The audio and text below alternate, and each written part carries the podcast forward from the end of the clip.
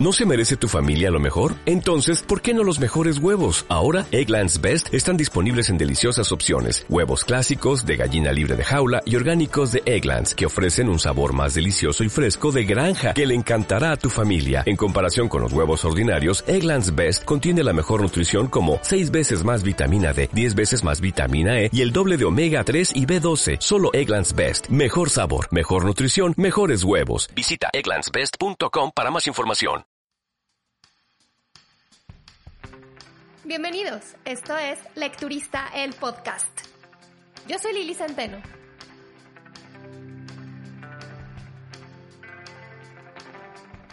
Hola, ¿cómo están? Bienvenidos al episodio número 27. El día de hoy, el episodio va a ser un poco distinto porque no les vengo a recomendar como tal un libro. De hecho, es la clase de episodios que la verdad estaba evitando hacer y que de hecho la única vez que lo intenté terminé por mejor ponérselos en un blog, en un post de blog para pues no dedicarme a decir, ah, este libro está malo, es que, porque es mi opinión personal. Y he visto que muchas personas que hacen reseñas luego como que tratan o tratamos de justo evitar esto, porque pues el chiste es de que se emocionen con una lectura y lo anoten en su interminable lista de por leer y no que digan, oh, ya me la estoy pensando, mejor no. El punto es que también es importante decir cuándo nos gusta algo y cuándo no, porque es lo más normal del mundo. Y a lo mejor yo les he hablado de algún libro en donde me súper emocionó y les digo que es la mejor lectura que yo he tenido en años y, y luego ustedes lo leen y dicen, esta vieja está loca. O sea, claro que no, el libro está muy malo. ¿Y qué pasa? Que a lo mejor como la mayoría de las opiniones están a favor de esa lectura, las personas que opinan diferente, pues no se atreven a decirlo. Así que, arriesgándome a ser crucificada por mi opinión muy personal, hoy les vengo a hablar de dos libros que fueron lecturas del mes de enero que no me gustaron nada. Y sé que uno de estos libros es súper, súper popular ahorita y es Circe. El otro libro no es tan popular, no es tan, mm, porque ya no es tan nuevo, entonces no es tan eh, conocido ahorita, pero sí es de una escritora eh, pues bastante querida y admirada y, conocida y es la Hermandad de la Sabana Santa de Julia Navarro, que bueno, ustedes saben, a mí dime quién soy, me fascinó.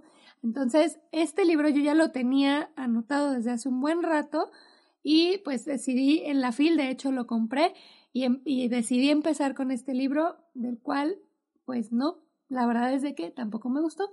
Vámonos por el principio y primero les voy a hablar de Circe y después de este de Julián Navarro.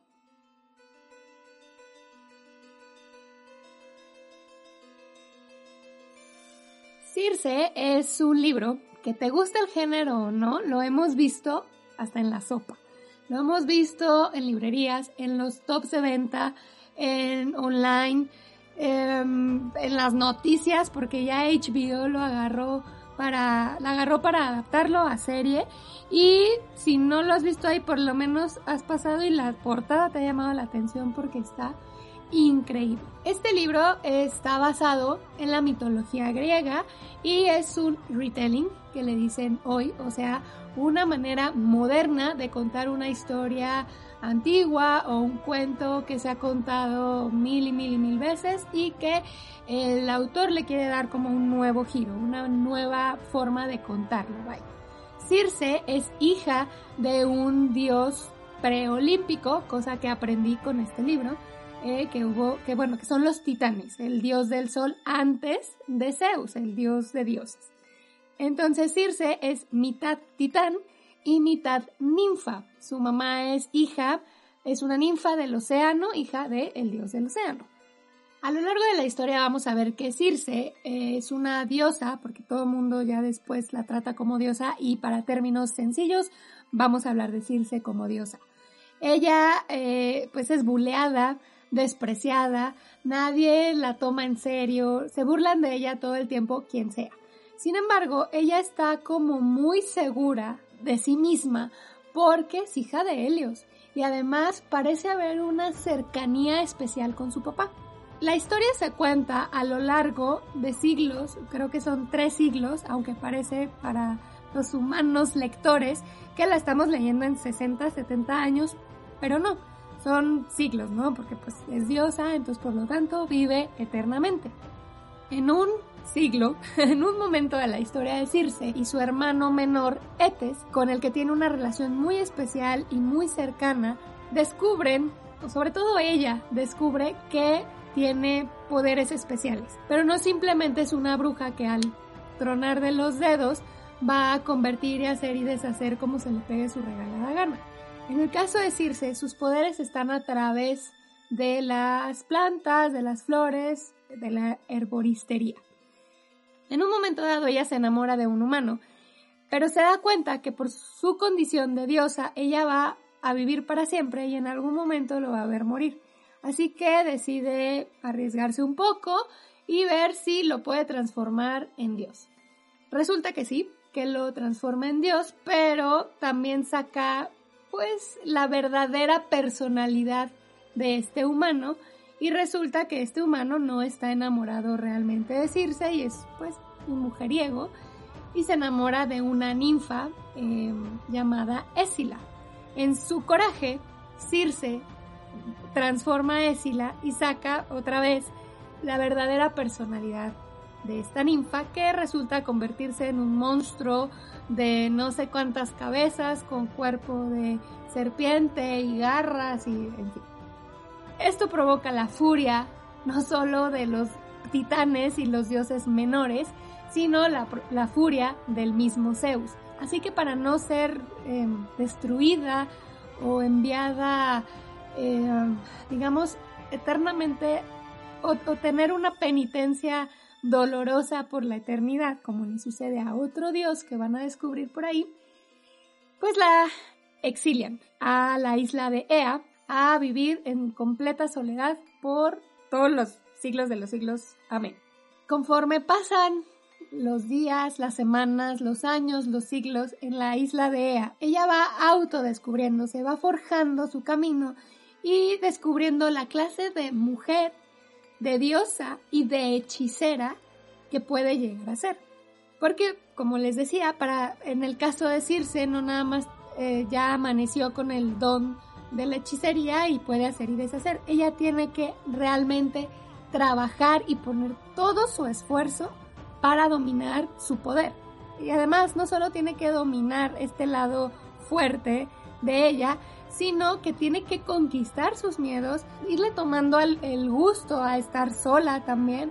Em, sus triunfos, por pequeños que vayan siendo, la ayudan a perseverar y a mantenerse, le dan seguridad eh, de ser dueña de sí misma y de verse en el espejo, observarse como una verdadera guerrera.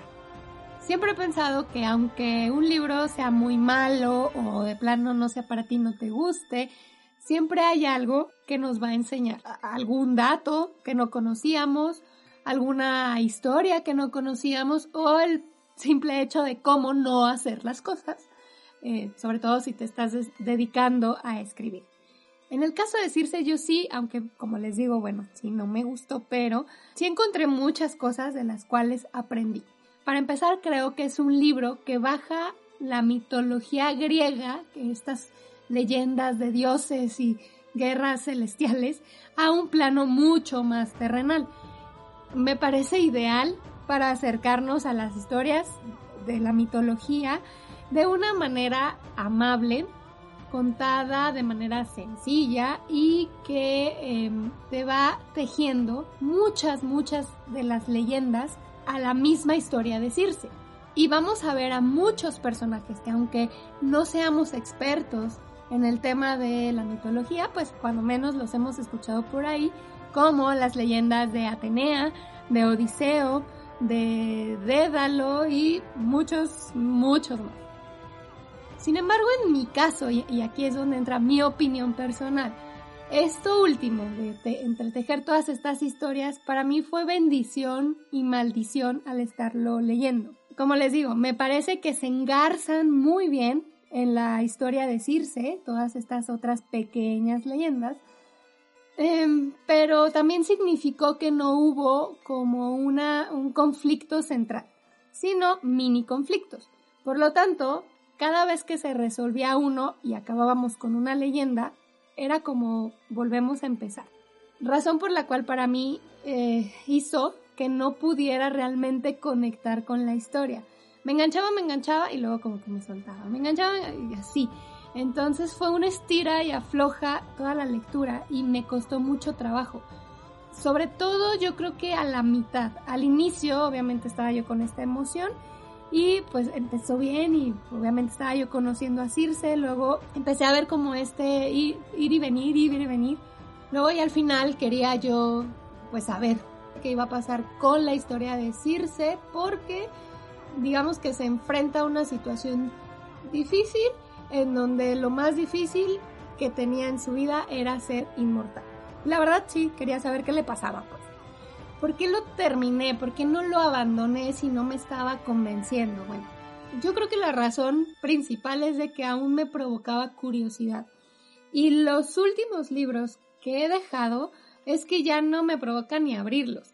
Es cierto que a lo mejor me fui más lenta con Circe porque ya no estaba yo del todo enganchada o que lo de repente lo no lo abandoné, pero lo estaba como alternando con otros libros porque ya no estaba yo tan ávida de terminarlo y de querer acabármelo, pero eh, creo que esa fue la razón. Otra de las cosas por las cuales no lo abandoné es que sí quería, yo quería sentir eso que todos sienten, quería decir, wow, sí, Circe me encantó es la mejor lectura de la vida, como lo he leído en muchos lugares y, sí, como que yo lo deseaba tanto que decía, no, es que seguramente en algún momento me va a pasar y en algún y pues no me pasó. Por esas razones es que no lo abandoné. Al final creo que sí mm, pudo más esta parte de mi curiosidad de seguir aprendiendo, porque como les, no les he parado de decir, sí aprendí mucho sobre mitología griega y sí fue un tema del cual a lo mejor en otras lecturas me gustaría conocer. Circe también se volvió muy popular porque es una historia, o bueno, como les digo, son muchas historias surgidas de la mitología griega, de, contadas de una manera feminista. Porque, bueno, en estas leyendas, y no solamente en la mitología griega, siempre destacan los héroes masculinos, los dioses masculinos, y a las mujeres se les relega mucho. Eso sí, hay que alabarlo, Circe es la protagonista, de la historia y la protagonista de su destino. Sin embargo, de las cosas que yo no he visto muchos comentarios y que a mí la verdad no se me hizo tan padre de la historia y que a lo mejor no es del todo culpa de la autora, sino pues de la propia mitología, es la relación de Circe con el resto de las mujeres que aparecen, que es pésima. Con todas hay rivalidad, con todas hay deseo de venganza, hay envidias, en general es un sentimiento de desconfianza inicial al conocerlas, em, cosa que no siempre pasó con los personajes masculinos, a quien les abría la puerta de su casa, los alimentaba, les ayudaba en lo que podía, hasta que bueno, ahí les pasa algo que está terrible y entonces sí, ya vamos a ver una desconfianza, eh, al, conocerlos y cobrar su famosa venganza, que bueno, si conocen esto, quiero pensar que no es spoiler, pero si ustedes investigan la historia de Circe hasta en Wikipedia, se van a dar cuenta que de las cosas que hacen famosa Circe es que convertía a los hombres o a sus enemigos en cerdos. Supongo que hasta para recontar una historia hay reglas y a lo mejor es que cambiar mucho no está permitido, no lo sé y eso sí me encantaría que alguien me lo aclarara, qué está, qué está permitido y qué no. Eh, a lo mejor cambiar y decir que todas eran hermanas y se la llevaban increíble eh, no está bien o no está permitido en el retelling. Ahora, tampoco se trata como que de cambiarlo todo y decir que Circe no convirtió a Escila en monstruo. Pues no, o sea, es parte de la historia y parte de em, los conflictos que existen normales y de la mitología. Pero sí como que está, se me hizo como muy marcado, pues que, que con las mujeres, excepto con una, al casi al final se la lleva bien, pero, o bueno, la, la acepta, pero en realidad con el resto sí es como que, a ver, al tú por tú, ¿no? Vamos a echarnos, aquí como dicen, nos vamos a echar un tiro o algo, no sé, pero de verdad está muy marcado. Y yo no sé si es las reglas del retelling. Lógicamente, con todo esto que les digo, no estoy diciendo que el libro está fatal, no lo lean para nada, al contrario, si ya le traen ganas, léanlo. Si se lo están pensando, vayan a lo mejor a la librería, denle una ojeada, eh, a lo mejor les engancha ya desde que lo vieron ahí. Si no, y conocen a alguien que se los pueda prestar, pues que se los presten antes de hacerse de su propia copia y háganse de su propia opinión. Yo no les estoy diciendo que el libro es malo, simplemente la lectura no fue para mí. No me enganchó, no me maravilló como sé que lo ha hecho con el mundo entero. Lo hago por todas aquellas personas que como yo no les gustó irse porque también me las he encontrado. ¿Y saben qué es lo peor de todo? Que cuando de repente, porque yo ni siquiera lo he dicho como tal en Instagram, pero a lo mejor muchos lo adivinaron por ahí y ni siquiera lo ponían en los comentarios, sino que me mandaban mensajito de fue de mis peores lecturas o no me gustó nada o no enganché, pero nadie se atrevía a ponerlo en el, en el comentario o en, en los comentarios de la foto, por decir, porque pues teníamos miedo, la verdad tenía, yo tenía miedo de ser crucificada. Por eso creo que es importante que todas las opiniones se escuchen. Al final y después de mucho, mucho pensarlo, me decidí por darle 2.5 estrellas, aunque no se las puedo dar 2.5 en Goodreads, porque ya saben que no te hace fracciones, la, la, la. Creo que Circe tiene partes muy interesantes de las cuales se puede aprender pero simplemente yo no la disfruté como esperaba y como de verdad me hubiera encantado disfrutar.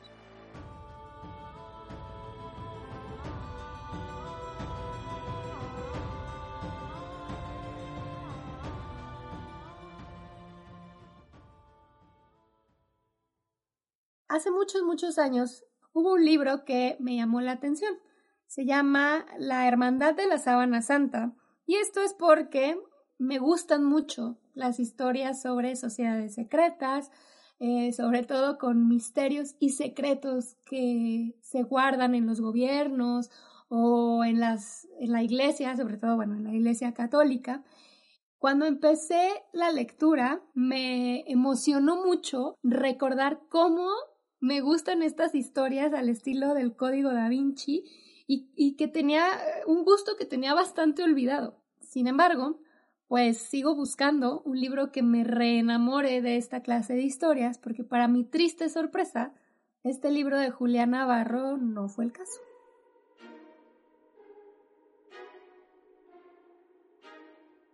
Este libro se basa en el recorrido histórico documentado que hace la Sábana Santa desde Jerusalén hasta la Catedral de Turín. ¿Por qué? ¿Cómo? ¿Quién la trajo? Y todo eso. También tiene em, fundamento la parte de los siniestros que ha sufrido la catedral, porque a lo largo de la historia de esta iglesia, pues sí, se han visto varios atentados contra la Sábana Santa, ha habido incendios, ha habido intentos de robo, etcétera, etcétera. La historia ya ficticia trata sobre, eh, bueno, ocurre un incendio y en este incendio resulta muerto un hombre que tiene las mismas características que otro que está en la cárcel y muchos anteriores que se han visto envueltos en esta clase de, de atentados. Todos son mudos porque la lengua les fue cortada de manera quirúrgica y además no tienen huellas dactilares. La investigación que hace el Departamento de Policía está liderada por eh, Marco Baloni y una historiadora llamada Sofía Galoni, además de otro equipo que conforma y que también son importantes en la historia, pero estos dos principalmente están realmente obsesionados con la historia de todos estos siniestros eh, que, a que ha sufrido la catedral. Además de la investigación que hace la policía, eh, nos enteramos de manera un poco anónima de dos puntos de vista de dos sociedades secretas, que en realidad está muy avanzada la novela, no sabes quién es el que la intenta proteger y quién es el que intenta destruirla o hacerse con ella. Además de estas perspectivas, existe otra que es la investigación de una periodista española. Sin embargo, también está la perspectiva del pasado y que entre comillas podemos decir que la, la historia real del recorrido de la sábana santa, como les decía al inicio. El libro, como se divide en tantas formas de contarse la misma historia, hay muchísimos personajes que de repente ya no sabes si unos pertenecen a dónde, si son de cuál sociedad o de la quieren destruir, la quieren proteger o los dos las quieren proteger o los dos la quieren destruir y luego nos vamos al pasado y nos encontramos con personajes, o sea, desde el mismo Cristo antes de ser crucificado hasta reyes de Turquía, reyes, eh, más bien emperadores en Turquía, reyes en Francia y luego los que la quieren proteger pues se va heredando esta tarea, entonces de repente es el tío quinto con el, nuevo personaje que está protegiéndola un siglo después, pero como tienen el mismo apellido, pues de repente ya no sabes cuál es cuál. Entonces la verdad, a mí en ese aspecto me resultó muy confusa.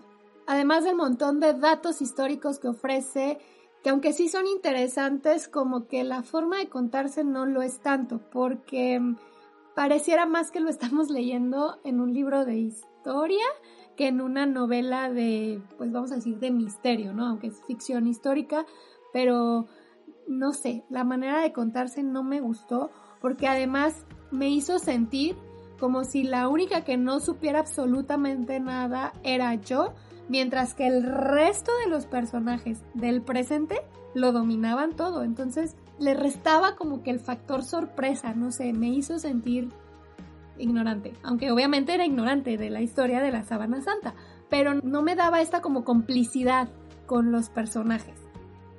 Desde el inicio del libro queda claro que después de los estudios de carbono 14, la reliquia que está en la Catedral de Turín no pertenece a la época de Jesús, sino más bien a la Edad Media. Y esto cualquiera que lo haya investigado en internet o haya visto un documental antiquísimo lo sabe. Parte del misterio de la historia es conocer la verdad. ¿Por qué se sigue defendiendo tanto a la reliquia si se sabe que pues no puede ser real o no es el que realmente envolvió a Jesús? ¿Por qué se sigue muriendo gente o por qué se, por qué se sigue asesinando a las personas que intentan rescatarla, destruirla, protegerla?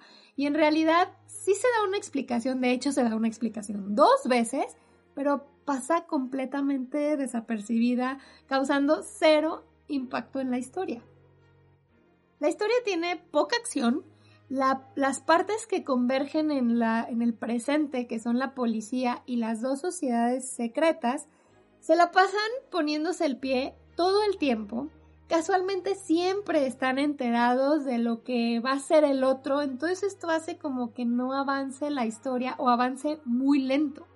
La única en esta parte que siento que se despega un poco de, esta, de este remolino es la periodista española que, que como en realidad ella es tan ignorante como nosotros los lectores de la historia, pues va descubriendo poco a poco y se va metiendo en investigar con personajes mucho más misteriosos y peligrosos y a lo mejor hubiera sido más interesante seguirla a ella que seguir a todo el montón de eh, personajes de la policía, que luego de repente parece como que va a haber ahí una historia alterna, que, sí, pero no, medio irreales también los personajes, no sé, creo que hubiera estado más interesante la historia de la periodista o llevándonos de la mano de la historia de la periodista que de la historia de la policía.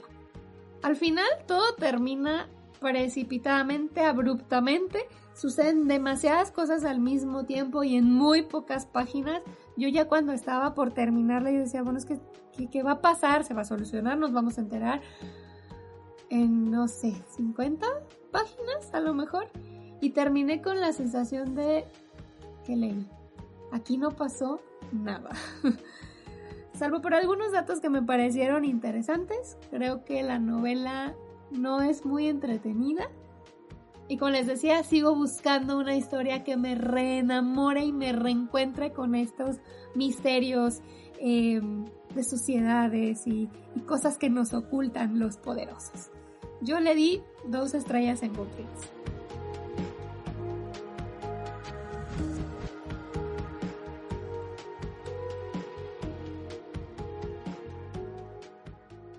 Si quieren saber cómo empiezan los bloqueos lectores, creo que esta es la mejor manera de empezar un bloqueo lector. ¿Por qué?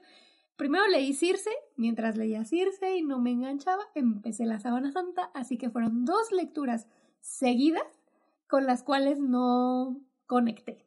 No sean como yo, déjenlas si no les está gustando. Bueno, yo como les decía con, con Circe, no es que no me, o sea, yo continué con las historias con ambas porque aún me provocaban curiosidad. Eh, quizá la que sí pude haber abandonado más rápido fue la de la hermandad, pero eh, pues es que quería saber si en algún momento iba a levantar o si en algún momento, no sé, me iba a enterar del misterio que yo, según en mi cabeza, existía. A lo mejor no, a lo mejor no existió nunca. Creo que es muy importante que no nos dejemos llevar por las opiniones de la mayoría, las opiniones más populares. Finalmente es cuestión de gustos y seguramente por ahí se van a encontrar con alguien que opina lo mismo que ustedes. Y para caerles todavía un poquito más mal, les voy a contar que hay otro libro, un súper clásico, que a mí no me gusta y que a veces híjole, hasta miedo me da decir que no me gusta porque siento que me van a dejar de hablar todos aquellos que lo aman.